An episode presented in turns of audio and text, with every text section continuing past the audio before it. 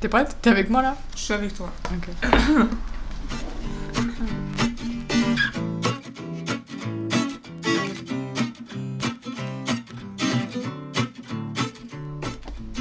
Bonjour Vous écoutez un épisode de La plume me tombe des mains, le podcast littéraire présenté par Constance. et Sereine.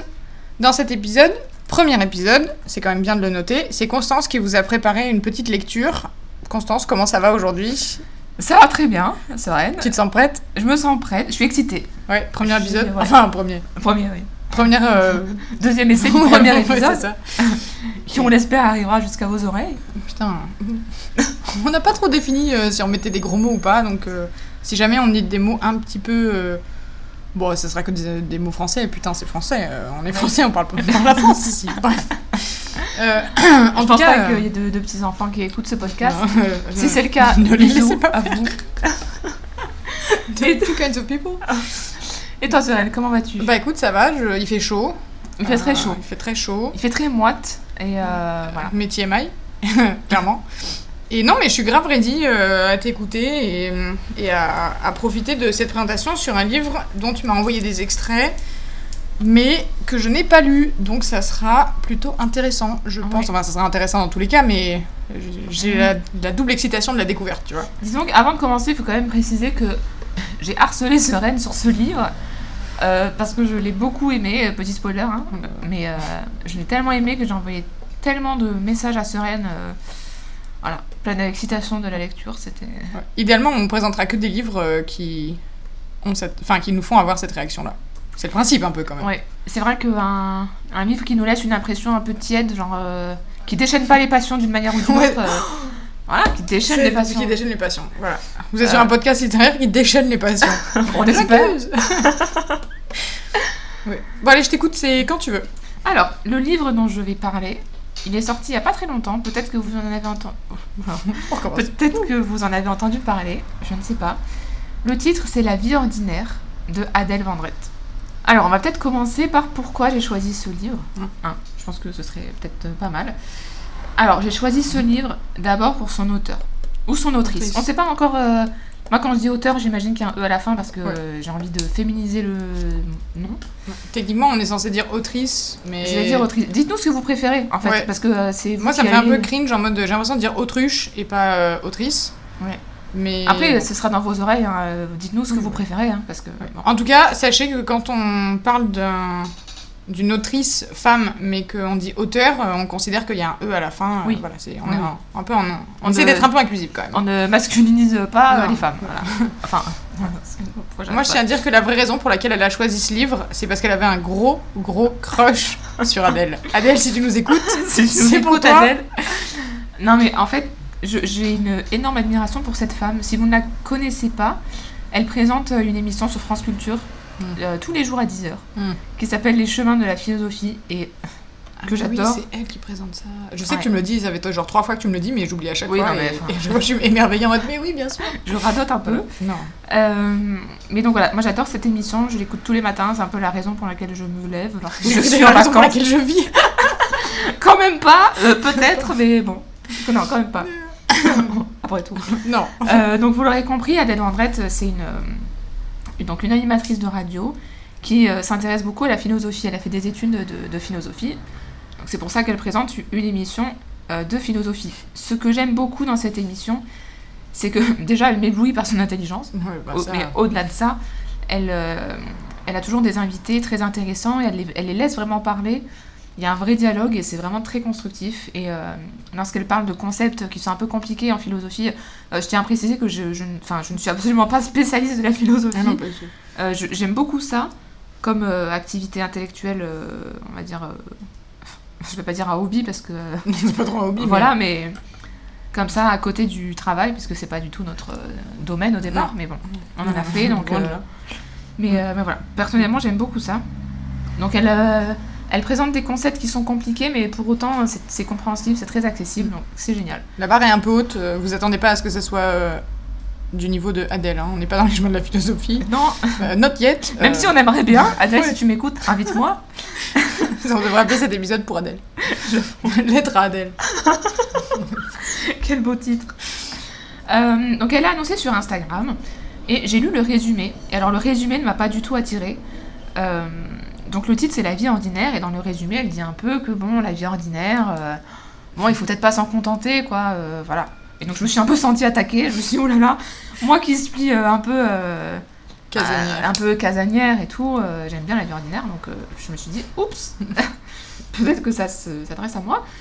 Et en même temps, euh, il est sorti juste après le confinement. Il devait sortir pendant le confinement, mais enfin, évidemment, il a été euh, décalé. Donc, euh, en même temps, c'était le bon moment, je pense, pour le sortir. Donc, j'ai vu sa publication sur Instagram, et puis elle est passée dans l'émission sur France 5, La Grande Librairie, que j'adore. Qui est un peu ta deuxième raison de vivre. Voilà, présentée par François Bunel, qui est ma troisième raison de vivre. François, tu nous écoutes Stop François Euh, et donc, j'ai été très, très attirée. Donc, c'est-à-dire que quand j'ai lu le livre, Parallèle ou pas? Les deux sur le même plateau, j'avoue que c'était. ouh. Euh, donc en fait, euh, je savais tout de suite à quoi m'attendre et donc le livre a totalement correspondu à mes attentes. Ensuite, je pense qu'il faut que je précise que l'ordinaire. On va en parler ensuite de ce que c'est parce que justement tout le problème est euh, qu'est-ce que c'est l'ordinaire. Mm. Mais c'est un domaine sur lequel je me questionne depuis que je suis petite. Et euh, sauf que j'ai jamais vraiment formulé ces questions. Je me pose beaucoup de, de questions sur la vie ordinaire. Qu'est-ce que c'est vraiment la vie ordinaire? Mais je ne les ai jamais formulées et je suis jamais vraiment allée plus loin. euh. donc euh, c'était plus de l'ordre du ressenti. Mais en- en- quand tu dis vie ordinaire, c'est genre euh, déterminer par exemple ce qui va être normal et ce qui va pas être normal. Et du coup, l'ordinaire, ça entrera dans la catégorie normale. Alors pas vraiment. C'est vraiment la vie de tous les jours. Ok, voilà, ok. Et j'avoue que j'ai eu pas mal de questionnements existentiels sur la vie de tous les jours. ok.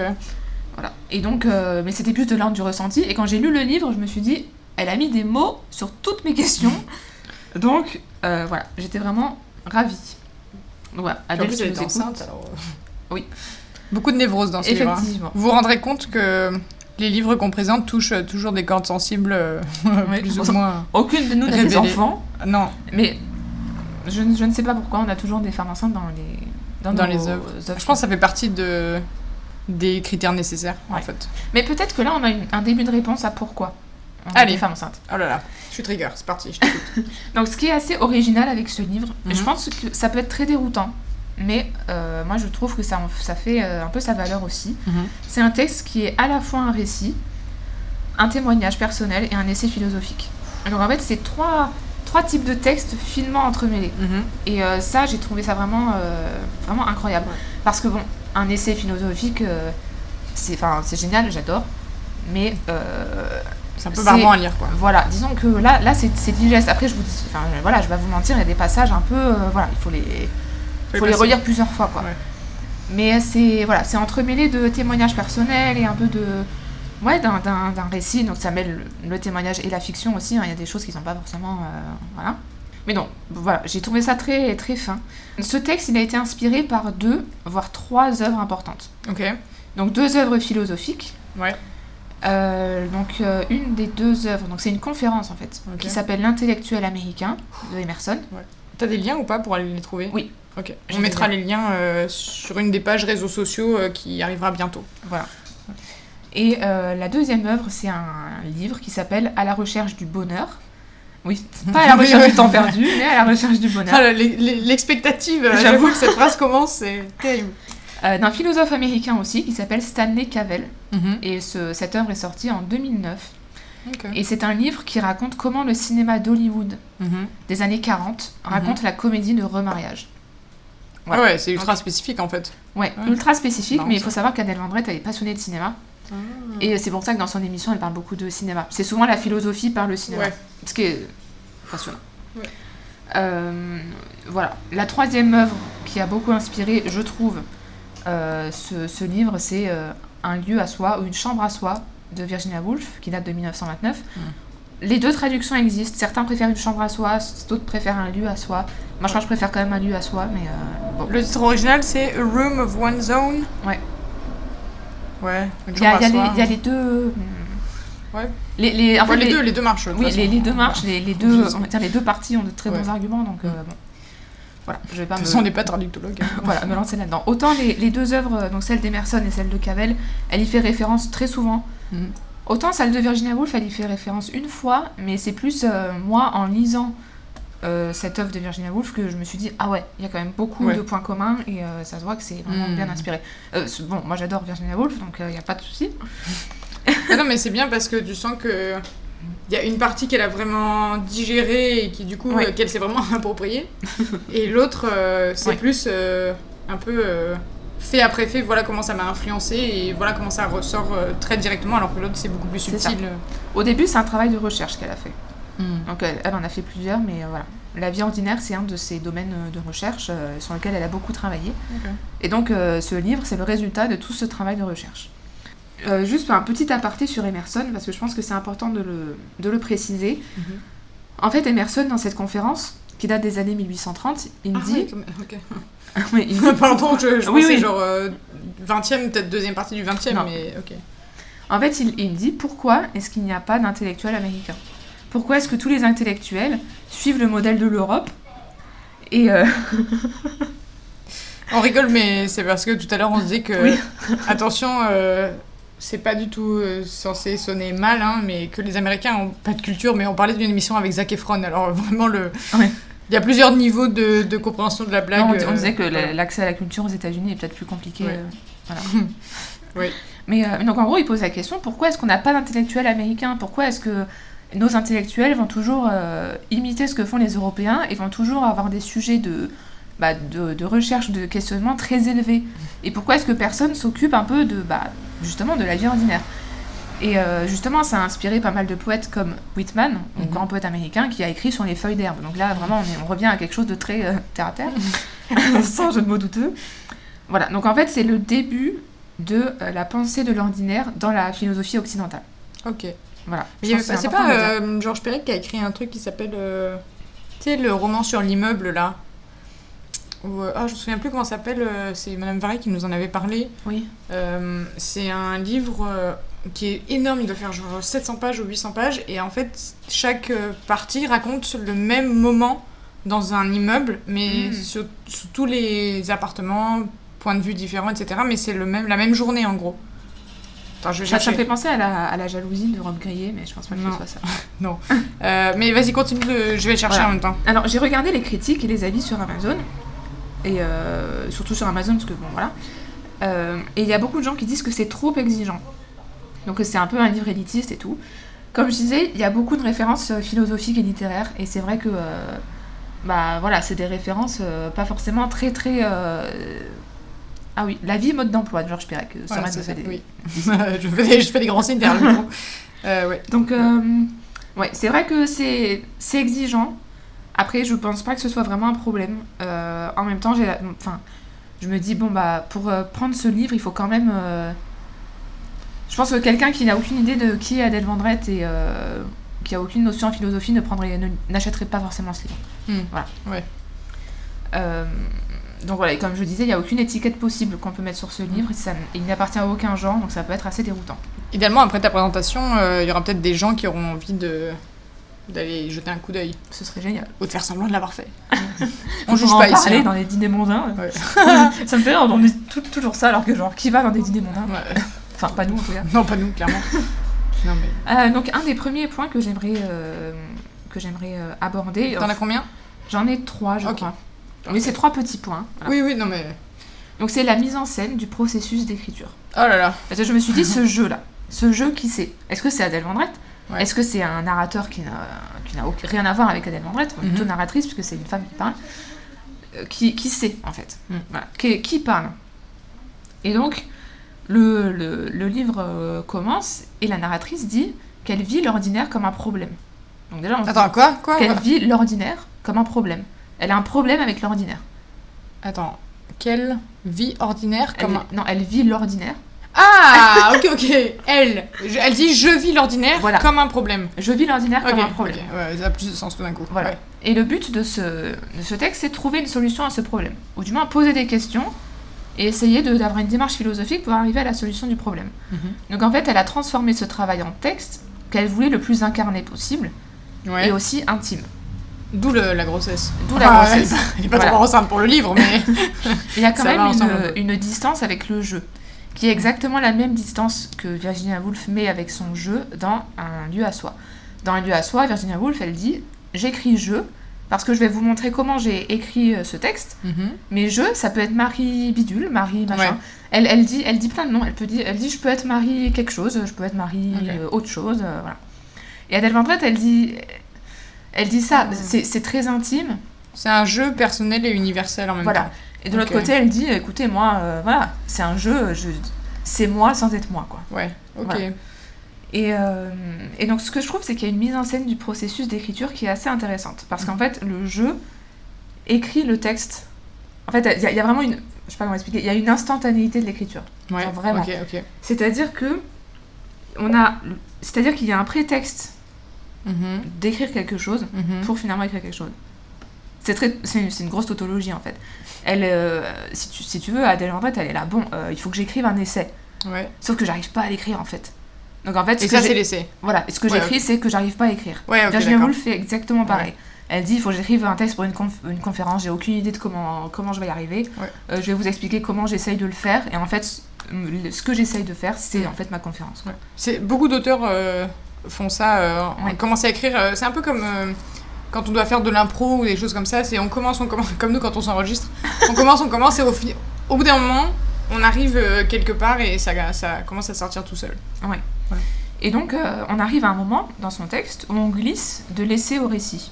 Ok. Et il y a un moment précis dans le livre que je vais vous lire. J'aurais retrouvé la page. Voilà. Donc, je vous lis, c'est à la page 81, euh, si ça vous, si Ouais. ça vous chante. Sur quelle euh, édition d'aller regarder. C'est l'édition Gallimard. Il n'y a qu'une édition pour Ouais, l'instant. Donc elle dit, je cite, Mon texte ressemblait de moins en moins à un essai et de plus en plus à un récit. Je cherchais un début, un retournement et une fin, et je m'arrachais les cheveux. Comment décrire l'étirement monotone et répétitif sans plonger dans le lec- oh là. Euh. Comment décrire l'étirement monotone et répétitif sans plonger le lecteur dans l'ennui? Devais-je prendre le risque de trahir mon sujet en créant du drame et des rebondissements? Et pourquoi m'acharner à écrire ce qui m'obsédait quand la vie, au même moment, me semblait si douce? Hmm. donc on a vraiment cette image d'une le- la narratrice est en train d'écrire quoi. Ouais. Et ça, Et ça en même, temps, en même temps, elle te fait aussi le récit de comment elle a écrit. C'est ça. C'est ça que je trouve vraiment vraiment très intéressant. Il fait chaud. hein. Il fait chaud. Et donc on a aussi une réflexion euh, sur la fiction en elle-même. Je peux vous donner un exemple par exemple. un exemple par exemple. On adore les tautologies ici. Euh, voilà, nos journées ne peuvent pas se composer exclusivement du récit que l'on en fait aux autres. Sinon, autant les inventer et au lieu d'être des routiniers de l'ordinaire, devenons écrivains. Ah, sexy. Sexy. Ouais. Alors, la vie ordinaire. Qu'est-ce que c'est la vie ordinaire? Mhm. Là est tout le cœur du livre. Alors déjà, elle part de l'étymologie d'ordinaire. Ordinaire, ça vient du mot ordinare qui veut dire ordonné. Ah, Donc en gros, la vie ordinaire, ce serait quelque chose d'ordonné. Elle dit par exemple, si euh, dans une ville il n'y avait pas de maison, s'il n'y avait Mhm. pas d'immeuble, bah, ce serait en fait un, un un bazar, ce serait pas du tout ordonné. Ouais. Voilà. Je. Ouais, je pourquoi pas. ouais. C'est un, voilà. peu- c'est un peu bizarre parce que il y a quand même plein de gens pour qui c'est le cas. Oui, mais enfin, je veux dire, c'est Oui. bon, l'immeuble des euh, maisons et immeubles, c'est pas vraiment le. Oui, j'ai dit mais- immeuble. Faudra couper. Ouais, oui, oui, non, mais Oui. je suis d'accord. Ah, Mais en fait, c'est un peu Et- l'idée de d'un d'un ordre des choses qui se déroule sans Oui. sans objets perturbateurs. Oui, et ce qui est intéressant, c'est que du coup, l'ordinaire vient après. Il n'est pas premier. D'accord. Puisqu'avant, il y a ce qu'elle appelle le bordel. Ouais, J'adore. Comme ma chambre. Voilà. tu vois, elle dit euh, en latin, je cite, en latin, le mot ordinare signifie mettre en ordre. Que met-il en ordre? Ce qui lui préexiste et que j'appelle le bordel. L'ordinaire n'est pas premier, il vient s'ajouter à quelque chose qui existe déjà et qui, sans l'ordinaire, serait invivable. En sachant que le bordel peut aussi devenir ordinaire. Voilà. Ok.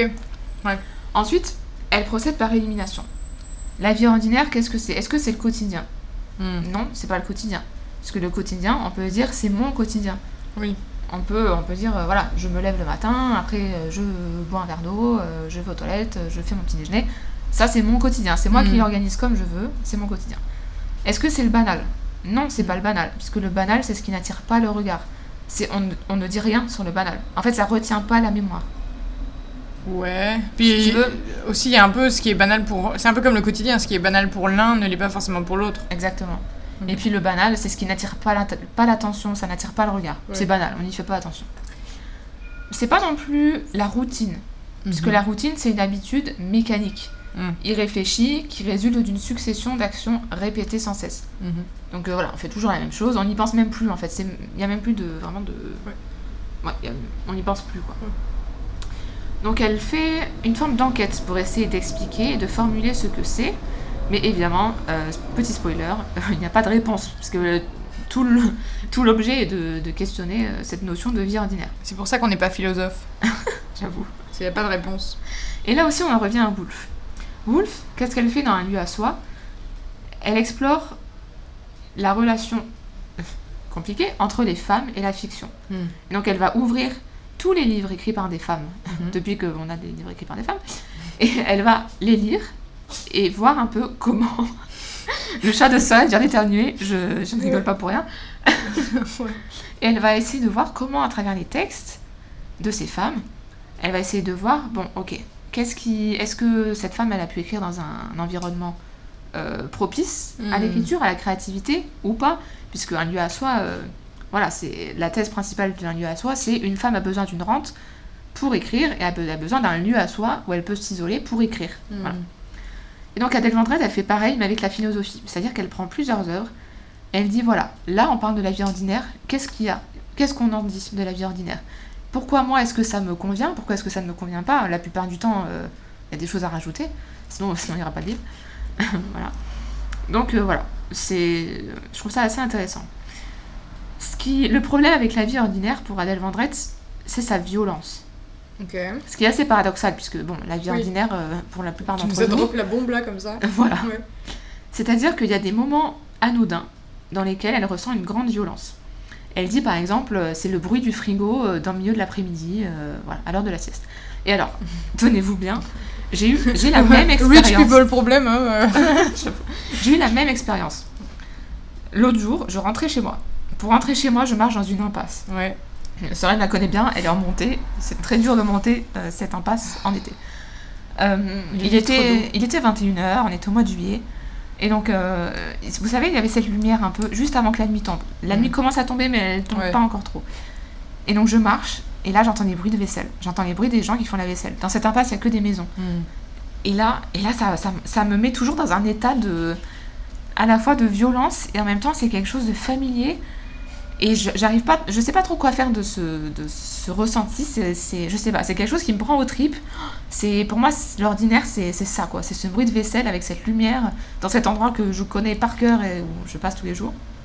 Ah ouais, Ah, Ouais. Parce que moi, ça me fait un peu... Ça me fait plus l'effet de... Tu sais, c'est ce genre de bruit qu'on entend tout le temps et que le cerveau, il filtre. Et qu'un jour... euh, mais ça marche avec des bruits et ça marche avec euh, l'autre... Des odeurs aussi. Ouais, hier, en rentrant du boulot, je passe devant les... Enfin, le même chemin que d'habitude, je le prends deux ou trois fois par jour. Et il y a des... euh, comment on Des bureaux immobiliers, tu sais, sur le... Oui. Comment on appelle ça? Des bureaux de, de maisons immobilières euh, sur le chemin. Et ils ont tous des pancartes euh, hyper criardes, en bleu ou en violet et tout. Et j'avais jamais fait gaffe. Et hier, en passant, je fais, mais... hmm, C'était déjà là, ça? D'où elles viennent, ça fait 8 ans que je prends ce chemin tous les jours. Elles étaient vraiment là, dans ce violet fuchsia euh, terrible. Et enfin, c'est sûr en fait que qu'elles étaient là. euh, Bon, c'est peut-être pas Ouais. 8 ans qu'elles sont là, mais enfin, je, je les passe, je passe devant et. Enfin, c'est juste que tout d'un coup, euh, ça remonte à la conscience. euh, Ouais. C'est un peu, un peu comme les effets de d'espaces liminaux, tu sais. Oui, oui, Bah, c'est un ça. peu le, c'est un peu l'idée quoi. Ouais. Mais j'avoue, c'est un peu, c'est plus violent dans le sens où ça va venir perturber le, Ouais, moi, bah, ça la routine en fait, Oui, tu vois? Ouais. Et pourtant, pourtant c'est des choses effectivement qui sont assez ordinaires, mais parce que tout d'un coup elles vont sortir de l'ordinaire, Ouais. puisqu'elles vont être euh, conscientisées, et ben elles viennent, elles viennent en éléments perturbateurs. Et c'est. Enfin, ça m'a vraiment frappé. Après avoir lu ce livre, euh, quand j'ai marché dans cette impasse, euh, ça, ça me le fait à chaque fois que je marche à cette heure-ci et que j'entends les gens faire la vaisselle, mais là, là ça m'a pris au trip, quoi. Donc, c'est assez étrange parce que, du coup, c'est. C'est pas vraiment ce qu'on connaît très bien, parce que tu l'as dit, tu passes toujours devant le même bâtiment et pourtant un jour euh, tu vas remarquer quelque chose alors que les fois d'avant euh, tu remarques pas. Et donc Adèle Vendrette, elle dit peut-être qu'on touche à quelque chose de la vie qu'on essaye d'occulter la plupart du temps. Hmm. C'est-à-dire on voit quelque chose qu'on ne veut pas voir et qui est peut-être notre finitude en tant qu'être humain. J'espère que c'est pas les pancartes des maisons immobilières. Parce que vraiment, sinon, euh, je vais me poser beaucoup de questions. Peut-être que c'est justement cette vacuité, le fait que on est, on n'a pas demandé à naître, on ne sait pas pourquoi on est né. Enfin, genre, on a personne, on n'a pas demandé à naître. Ouais. Le monde est indifférent finalement à ce qu'on fait, à ce qu'on est. Mhm. Et puis euh, voilà quoi. Après on meurt et Ouais. le monde reste indifférent, euh, qu'on soit venu ou pas, euh, ça change rien. Quoi. Trop bien la vie. Yes. Et donc euh, j'aime beaucoup euh, l'expression qu'elle qu'elle emploie pour expliquer ce problème. Elle dit c'est une présence trop intense de l'existence. Ouais. J'aime bien ça. Donc je vais vous lire deux petits passages, justement, euh, où elle en parle. Donc là, c'est page 52, elle parle de, vie quotidienne. Mhm. Donc c'est pas exactement une vie ordinaire, hein, comme on l'a dit. Je cite. Alors j'essaye d'établir avec le quotidien un pacte de non-agression. Le problème avec la vie quotidienne, c'est que les soucis n'y sont jamais graves. Ce ne sont pas des catastrophes, mais des petites pointes, des épines domestiques. Le mot est de Montaigne. Fourbe car et imprévisible, continuelle et inévitable. Un évier à déboucher, une, toiture à réparer, et les rêves d'harmonie s'effondrent. Nous sommes si peu. Les tracas domestiques sont des drames en robe de chambre.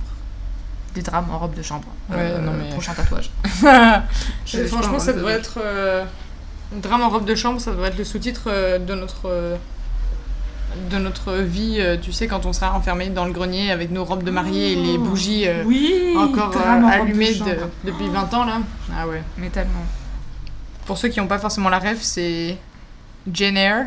Et euh, c'est ça, hein Ouais. C'est Wuthering Heights. Non, c'est Jane Eyre. C'est Jane Eyre. Great Expectations de Dickens aussi. Puisque euh, euh, Miss Avisham, Voilà. c'est comme ça qu'elle est chez elle. Des bars. Donc j'ai un, un deuxième passage sur ce malaise un peu. Page 110 cette fois-ci. Je connais le malaise produit par la présence trop intense de l'existence qui s'empare de moi dans les moments ordinaires. Je découvre l'inquiétude qui résulte de la certitude qu'il y a quelque chose de plus, un surplus d'existence qui n'est pas un double ni l'effet de l'ivresse, mais le basculement du rien vers le quelque chose et du néant vers la vie.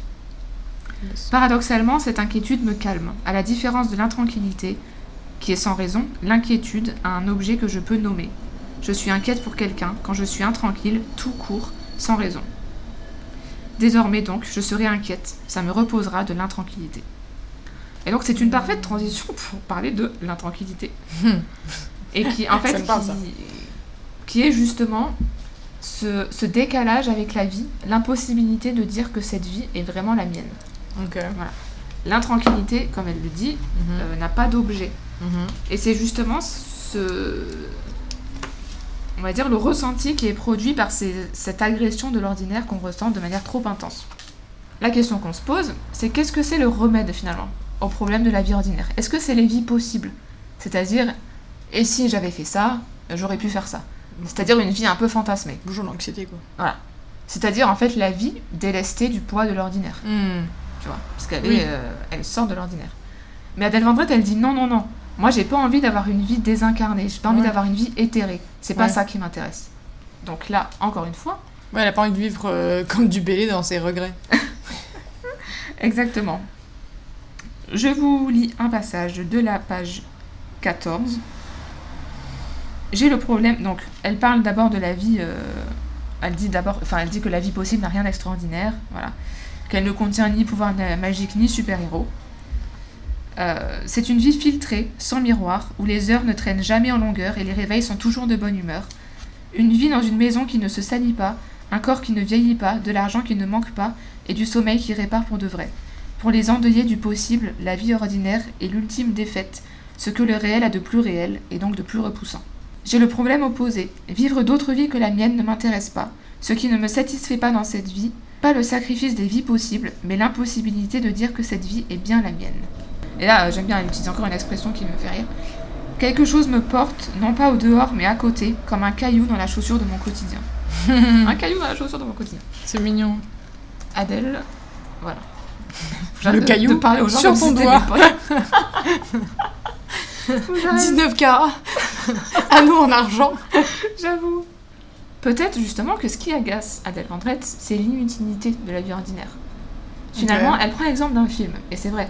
Dans un film, on montre pas euh, quand la personne fait la vaisselle. Oh, j'aimerais tellement. J'adorerais. Ah, Mon bonheur, c'est d'avoir un film avec genre que des gens qui vivent bien. Et c'est. ça serait genre. Le film Feel Good. Oui. Où il n'y a pas de. Il a pas de gros drames, de grosses péripéties. Alors il peut y en avoir, mais on met pas du, de- du angst pour mettre du angst, tu vois. Et juste on, on reflèterait quelque chose de plus euh, bah, ordinaire, du coup. Ouais. Et ça, c'est une, une vraie. Enfin, moi, j'adorerais voir ça. Ouais. Elle dit Et si mon problème avec la vie ordinaire était que je n'arrivais pas à en faire quelque chose? La vie ordinaire comprise comme tous ces moments qui ne sont pas retenus au montage, ces instants sur lesquels les scénaristes ne s'arrêtent pas, ces ellipses qui séparent une scène de la suivante, la succession des heures sans but, bon, etc., etc. Finalement, il y a une forme de stérilité dans cette vie ordinaire, et je pense que c'est ça qui, qui pose vraiment problème. Again, elle est enceinte quand même. Oui, mais justement, Ah, on y arrive. Ah, On y arrive. enfin Voilà. Donc en gros, c'est cette notion un peu d'eau tiède. La vie ordinaire, ce serait l'eau tiède, finalement. Voilà. Effectivement, la narratrice est enceinte. Et c'est ça aussi qui la pousse un peu à écrire ce, texte, parce que justement, c'est un événement en soi. Il y a énormément de femmes qui, qui tombent enceintes, et enfin, c'est, je veux dire, c'est pas quelque chose d'extraordinaire. Mais pour la personne qui le vit, c'est extraordinaire. Hmm. Donc ce, ce décalage est assez intéressant. Ce qu'elle fait, c'est qu'elle vit l'expérience de la grossesse, Mhm. et elle phil- philosophe dessus en même temps. Ce qu'elle fait avec beaucoup de choses finalement, avec la vie Oui. ordinaire c'est pareil. Quand elle, par exemple, elle analyse un peu, euh, pas vraiment, mais elle parle de- des jeux de société, Mm. et elle dit Je suis dans, dans la maison de mes parents, et euh, ils m'appellent pour faire un jeu de société, et elle, elle est en train d'écrire sur la table dans le jardin. Et elle dit Non, mais j'ai pas envie de les rejoindre parce que pour moi, les jeux de société, c'est euh, ça, ça, ça, en même temps, c'est fun. Enfin voilà, elle analyse vraiment euh, en même temps quoi. Elle Et est un peu comme nous. non mais voilà, alors voilà, exactement. C'est, enfin pour moi c'est une forme de, de philosophie et de pensée que j'adore et que je pratique euh, Quotidiennement. quotidiennement. Euh, et ce qui est assez intéressant, c'est que donc elle parle de son corps et de la grossesse à travers la philosophie. C'est-à-dire qu'elle dit, c'est marrant parce que la grossesse c'est un gros impensé de la philosophie. C'est une grosse métaphore dans la Ouais, philosophie. On parle de envoyé. Socrate, voilà la maïotique de Socrate, euh, je fais accoucher des âmes, voilà, je ne peux pas accoucher, voilà. je, je ne peux pas être enceinte et accoucher de, de- d'êtres humains, mais je fais accoucher des âmes. euh. Mais elle dit, euh, c'est, quand même bizarre que on parle jamais de l'accouchement en lui-même, puisqu'on vient tous euh, de ce Oui. procédé. Enfin, voilà. Et je vais te dire la même chose que je t'ai dit quand tu m'as envoyé les extraits, c'est parce que la philosophie est un monde d'hommes jusqu'à. Ouais, a c'est exactement pas très ce, ce qu'elle dit. Elle dit, finalement, la pensée philosophique, c'est une pensée euh, faite par des hommes. Qu'est-ce que ça aurait changé si euh, ça n'avait pas été le cas? Si ça avait été des gens qui avaient euh, procréé ou qui avaient mis au monde d'autres êtres vivants? Après, enfin, êtres, êtres humains, ouais, a priori. c'est ma thèse qui me monte à la tête.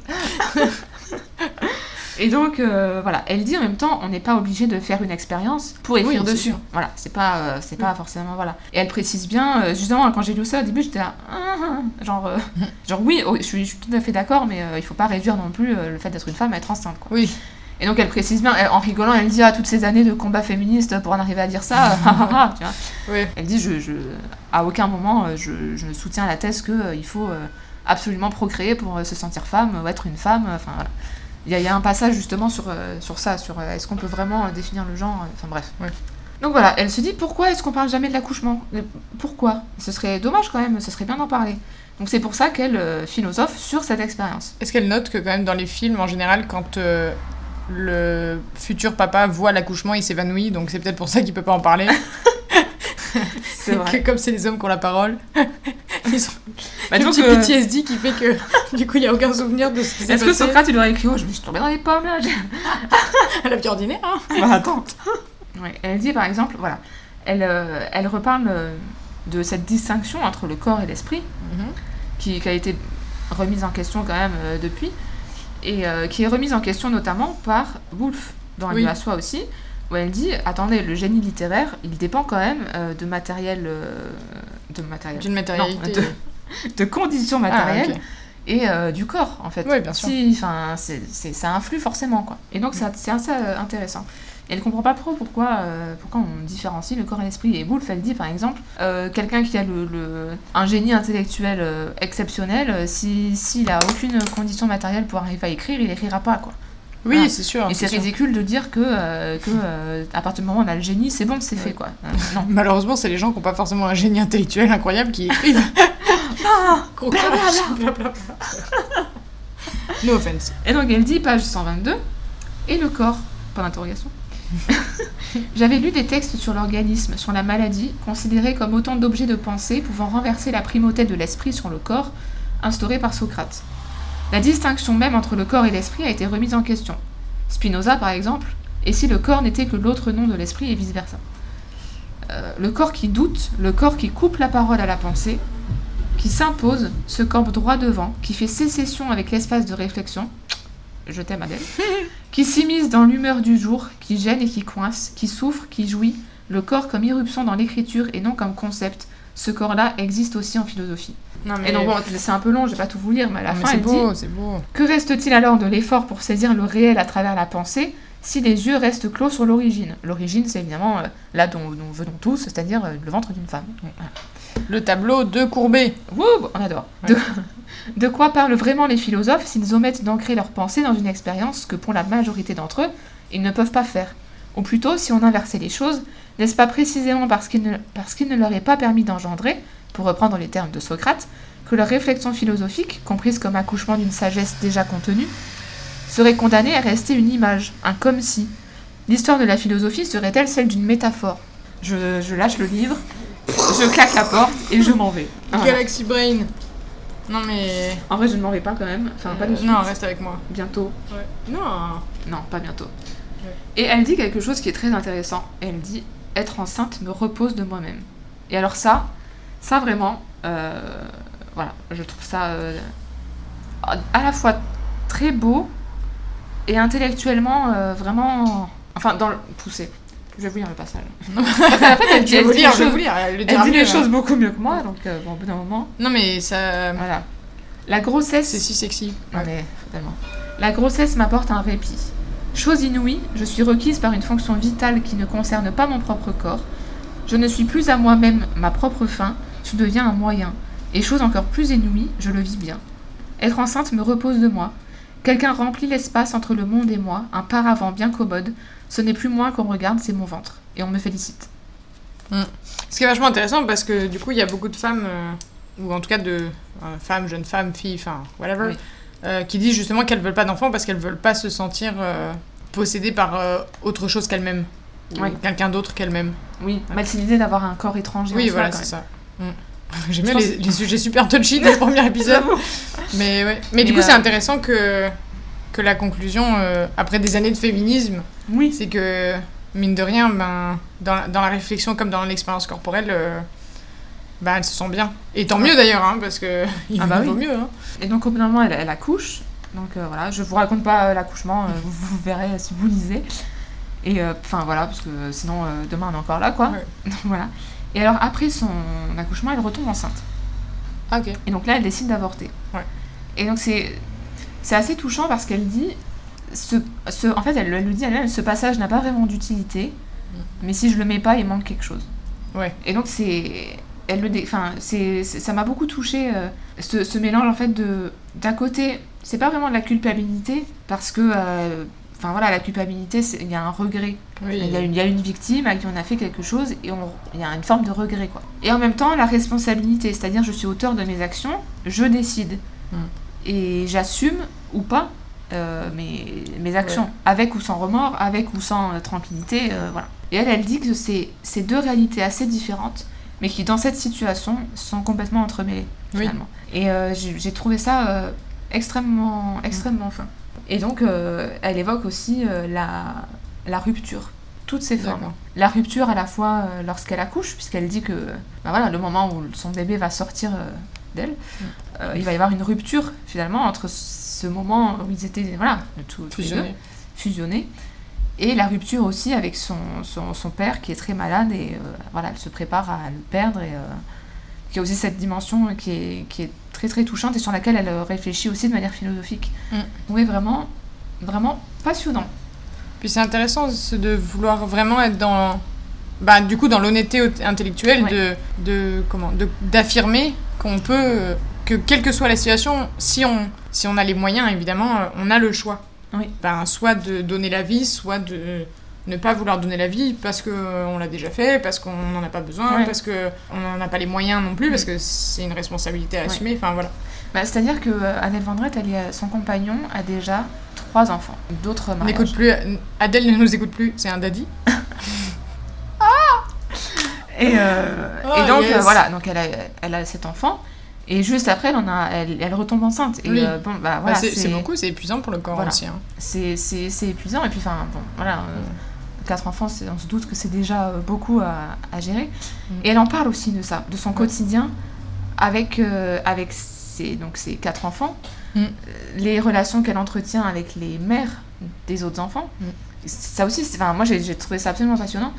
Et, euh, et forcément, ça rejoint un peu euh, cette idée de charge mentale dont on parle beaucoup en ce moment.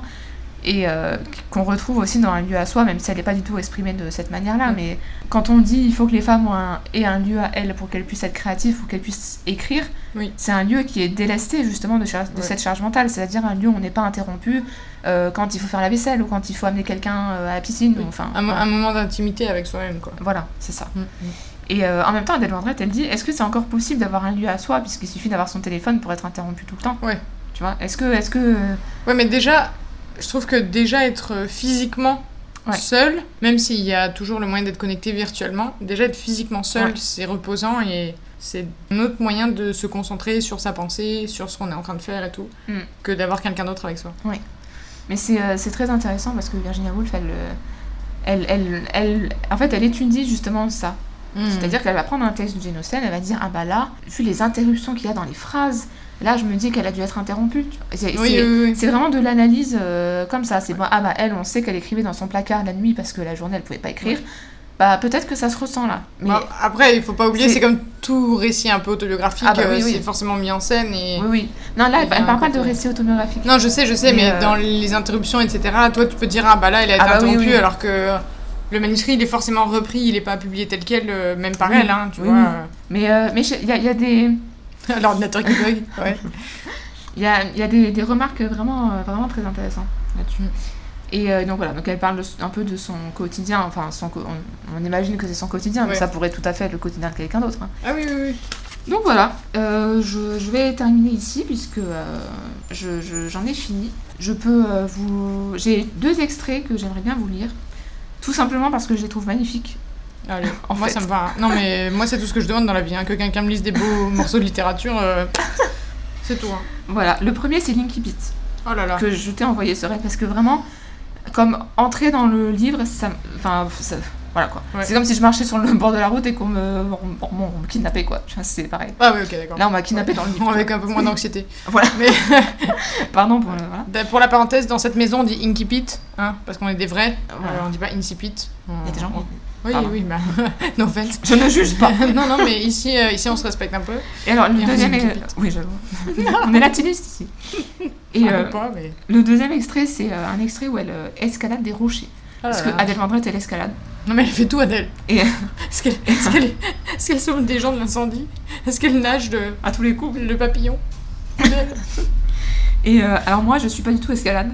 N'importe qui qui me connaît saura que j'ai une vertige et que. Je suis Capricorne, je suis un signe de terre. Ah, putain, Euh, non pas que je crois en l'astrologie, mais enfin, voilà. Je, moi, je- j'aime enfin, voilà, bien être au sol, quoi. Ouais. sans, jeu de mots douteux. Euh, voilà, être dans les airs et tout, ça, ça m'intéresse pas. Mais quand j'ai lu le passage, je me suis dit, Constance, Oui. l'escalade, C'est peut-être pas mal finalement. C'est une ça de- le jingle. Une hein. de mes résolutions d'ailleurs. De, De quoi faire de l'escalade?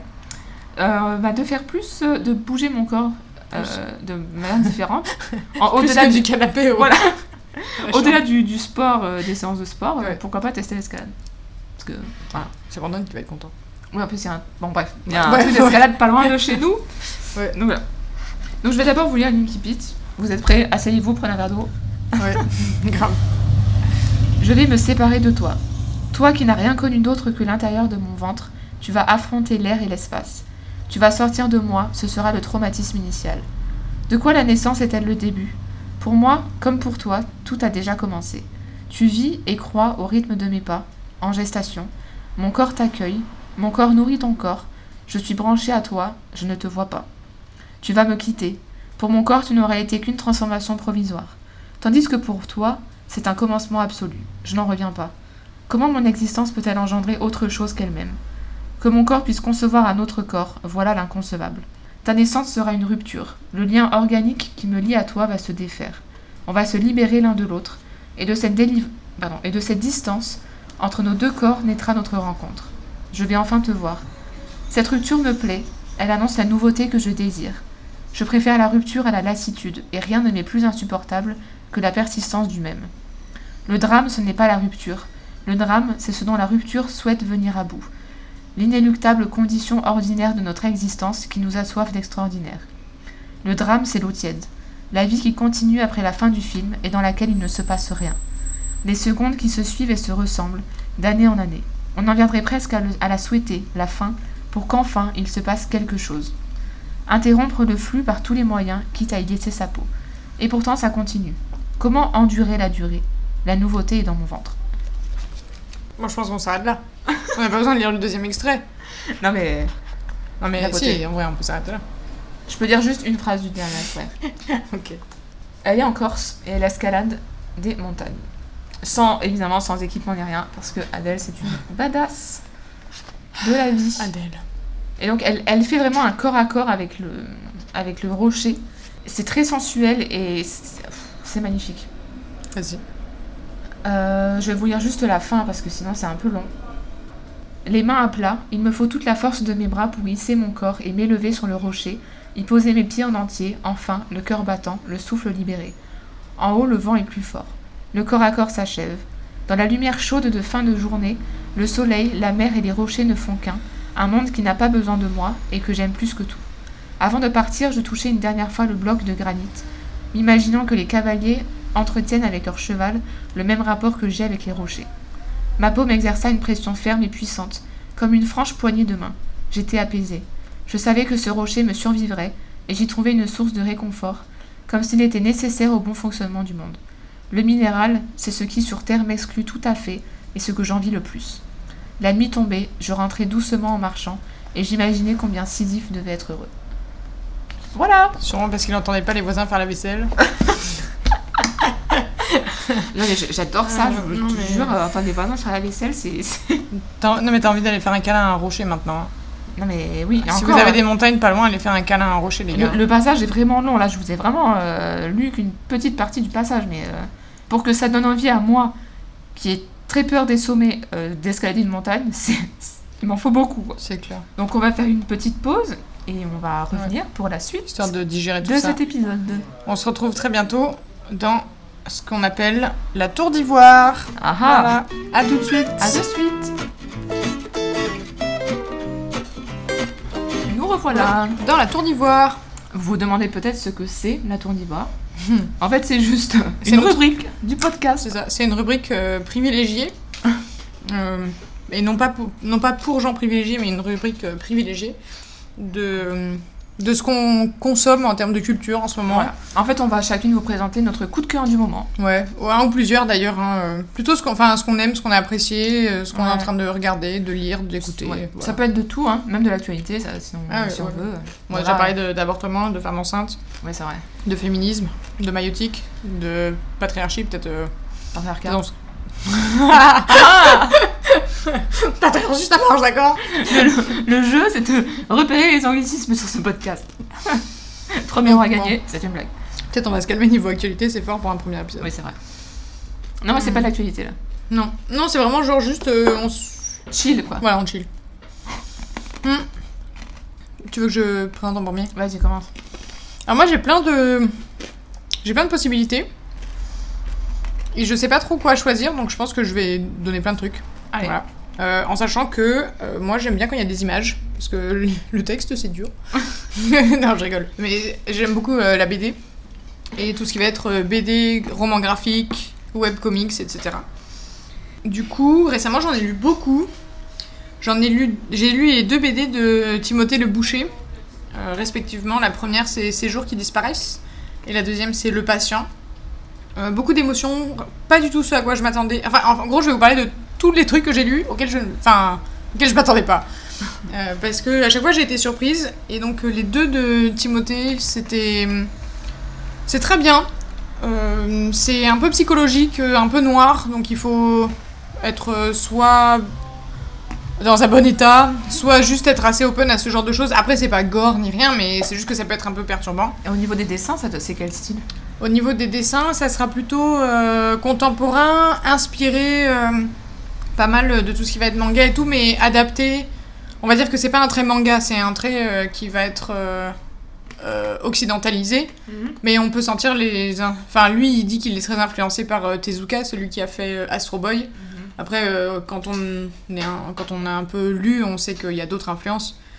Mais voilà, c'est un, c'est un style vraiment contemporain, D'accord. tout simplement. euh, très, Très bien. Très, très épuré, très clean.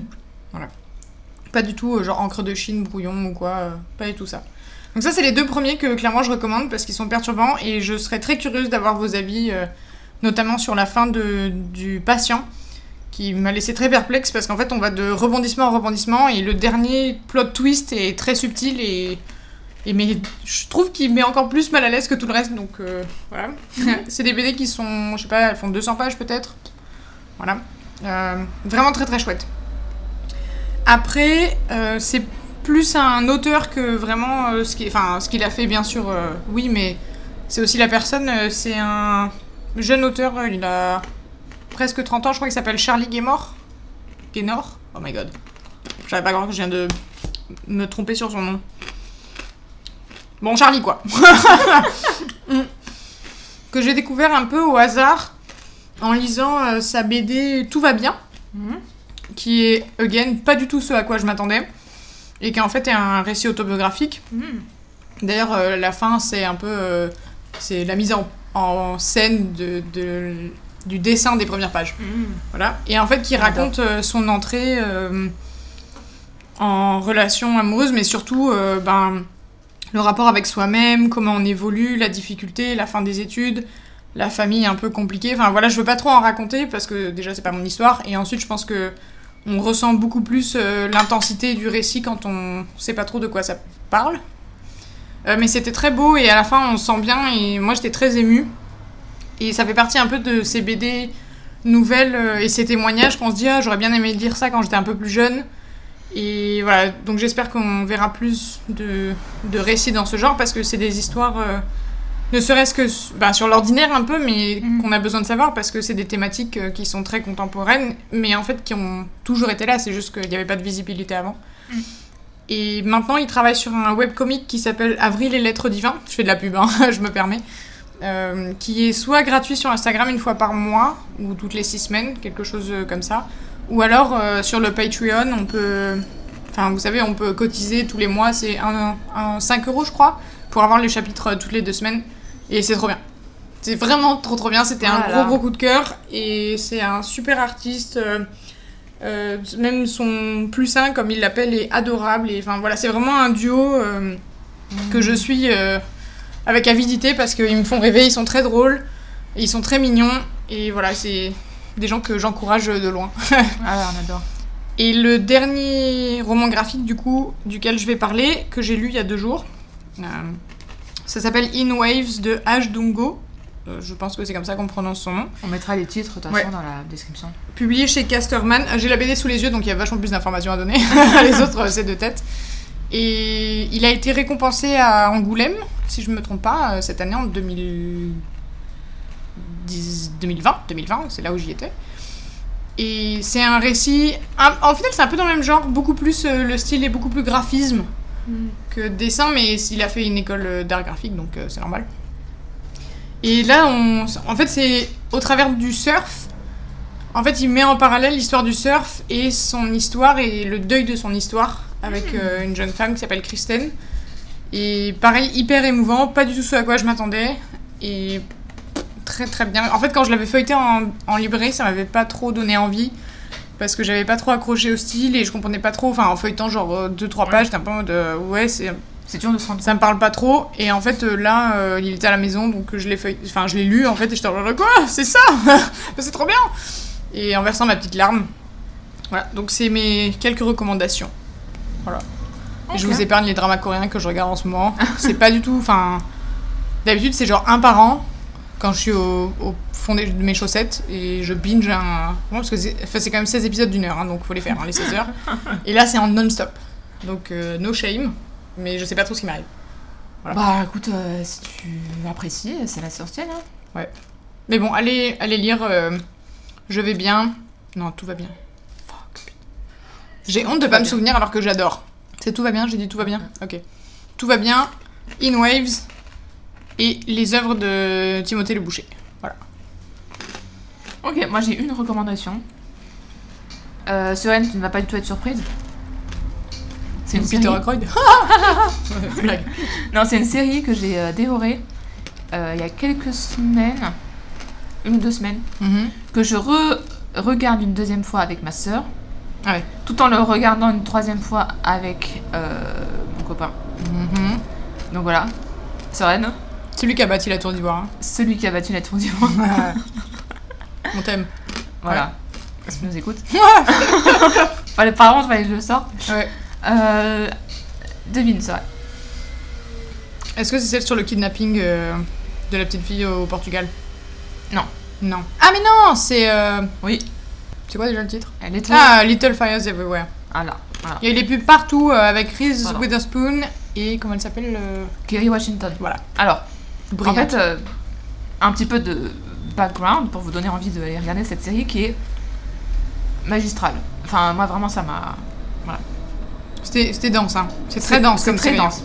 Voilà, justement, je pense qu'il y a un certain nombre de choses à dire euh, avant de se lancer dans cette, euh, dans cette Ouais. série. Je sais pas si vous connaissez Reese Witherspoon. Si vous la connaissez pas, euh, La revanche d'une blonde voilà. Quand même, là, euh, on juge, hein. Cultivez-vous un peu. hein. mais on vous aime, on vous aime. Mais la revanche blonde, c'est quand même un grand classique du cinéma. Ouais. Moi, j'avoue que je l'ai je l'ai pas vu avant d'avoir euh, 20. Enfin, je l'ai vu. On raccroche le podcast, bisous Je crois que je suis virée du podcast. non. non, mais mieux vaut tard que jamais, mais Voilà. c'est un film... euh, Et donc, euh. Reese Witherspoon, elle a une boîte de production et euh, elle, ce qu'elle ce qu'elle euh, ce qu'elle fait, c'est qu'elle adapte à la télévision ou au cinéma des romans écrits par des femmes. Qui raconte des histoires de femmes. Voilà, c'est elle qui a produit Gone Girl, le film. Voilà. C'est elle qui a produit euh, la série Big Little Lies, dans laquelle elle joue, Avec, enfin, Avec, avec, euh, un cast... euh, avec euh, Nicole Kidman, Meryl Streep. Enfin, vraiment, si vous ne connaissez pas cette série, Shaylee... Woodley, euh, Woodley, Enfin bref. Zoe euh, Kravitz. Enfin, ouais. euh, franchement, si vous ne connaissez pas Big Little Lies, allez voir cette série, elle est incroyable. Ouais. Mais donc là, elle a adapté donc euh, un roman d'une auteure qui s'appelle Céleste. Son nom de famille, je ne sais pas comment le prononcer. C'est NG. Donc euh, Euh, ah, je sais pas. voilà, je ne sais pas comment ça se prononce, donc je ne vais pas euh, écorcher son nom. Ouais. Euh, donc, elle a écrit ce, ce roman en 2017, il me semble. Mm, Ouais, c'est récent. Et donc, elle, elle a coproduit avec Reese Witherspoon cette série. Mm. Et donc, voilà. Pour vous donner juste un petit. On va dire un petit résumé euh, très très bref et euh, qui n'a aucun spoiler parce que voilà. C'est l'histoire de. Ça se passe dans une petite ville de l'Ohio, Ouais. Shaker Heights, Ouais. dans laquelle l'auteur Actrice Actrice, ouais, a vécu. Mm. Ce que je ne savais pas du tout. Parce que ben, il y a des choses, euh, faut y, faut y avoir été pour, pour savoir. Et euh, donc, si vous voulez, il y a une famille qui vit dedans. Donc, Elena Richardson, son mari, c'est quatre enfants. C'est un peu la famille euh, blanche idéale. euh, Ouais, c'est un peu le, le- on va dire l'archétype de la famille blanche américaine dans les Ouais. années 90, quoi. Ouais. Enfin, à la fin des années 90. Ça se passe en 97. Ouais. Il y a une, euh, une femme qui arrive avec sa fille, donc une mère célibataire avec sa fille qui arrive. Noire. Noire. Et qui, voilà, en fait, elles vont louer la, une maison qui appartient à la famille Richardson, cette famille parfaite. Donc voilà. En gros, c'est qu'est-ce qui va se passer. Elle, se- elle, elle est artiste itinérante avec sa fille. voilà. Et du coup, c'est la confrontation, mais c'est hyper bien fait parce qu'en fait, chaque minute et chaque échange, Ouais. on sent le bagage de problématiques politiques, culturelles, sociales qu'il y a derrière. Et aussi ben, féministe euh, Mm. ou euh, on va dire un peu contre les femmes Ouais. quand même. Et, euh, et c'est fou. Oh là là. C'est incroyable. C'est, ça pèse, hein. Ouais. Après, voilà, c'est faut, faut être quand même euh, Euh, Il y a quand même des, des petits trigger warnings euh, sur certains. Voilà. euh, encore une fois, on est dans les femmes enceintes. Ouais, moi j'ai Voilà. regardé avec ma mère, on s'est pris une après-midi, on a tout regardé d'un coup, bam. Ouais. C'est sur Amazon Prime. Oui. Mais je suis sûre, il y a moyen de Et trouver les la série est sortie cette année. elle- c'est- voilà, c'est excellent. Il n'y a, il y a pas de violence physique? Non. Par exemple, psychologiquement, c'est violent. Enfin, c'est. Disons que c'est pas non plus. En fait, c'est oppressant. Ouais. Dans le sens où, quand on est une femme et qu'on regarde, ben il y a des choses de. Parfois, on a envie de frapper les personnages parce qu'on dit, mais c'est pas possible Ouais. que tu penses ça. Et il y en a d'autres où là, c'est. Enfin. Ou au contraire, c'est assez jouissif, voilà, mais. Disons En fait, que ça, euh, ça met en scène tellement de problématiques de façon tellement subtile que on les ressent, mais on n'est même pas capable forcément de les mettre en mots sur le moment. Genre, c'est après y avoir réfléchi qu'on se dit, ah mais oui, il y avait ça, il s'est passé ça, et la confrontation, enfin. Le, le fait de, le- de la regarder une deuxième fois avec ma sœur, je vois plein plein de choses Mm. euh, que, auxquelles, euh, voilà, que j'avais pas vues avant et ça me fait réfléchir à plein d'autres choses que, auxquelles j'avais pas forcément réfléchi en, le, en la voyant la première fois. Si vous voulez, on, on sent qu'il va se passer quelque chose. Ouais, c'est- Ouais. C'est vraiment ce genre de série où on sent qu'il y a quelque chose qui va pas. Tu sens qu'il va se passer un truc horrible et que ça va être Et compliqué. en vrai, mais en en, vrai fait, pas tant que ça, parce que ça commence dès le début, tu sais ce qui s'est passé. oui, en fait, c'est tu, tu- on sait ce qui se passe et c'est tout ce qui s'est passé avant pour en arriver là. Mais sauf qu'en fait, ce qu'on nous montre au début, c'est c'est genre un dixième de ce qui se passe Ouais, vraiment. voilà. Enfin, c'est pas, c'est en Mais, final, mais c'est en pas vrai, il, vraiment. il se passe pas grand chose en soi. C'est ça qui est. C'est que on retrace l'histoire des personnages et tout, mais. Ben, franchement, c'est un peu ce que Adèle dit, c'est une espèce de, de vie ordinaire aussi Ouais. qui est montrée. Ah oui, oui, totalement. Parce qu'on n'est pas du tout dans des grandes péripéties ou des effets chocs, etc. On n'est pas Non. du tout dans ça. Ça fait un peu l'effet du boléro de Ravel. Tu sais, c'est toujours la même mélodie qui Ouais. grimpe, qui grimpe, qui grimpe, et, et ça monte en pression, et ça monte en pression, et tu te dis, mais quand est-ce que ça va exploser? Et spoiler alert, bah ça explose pas vraiment en fait.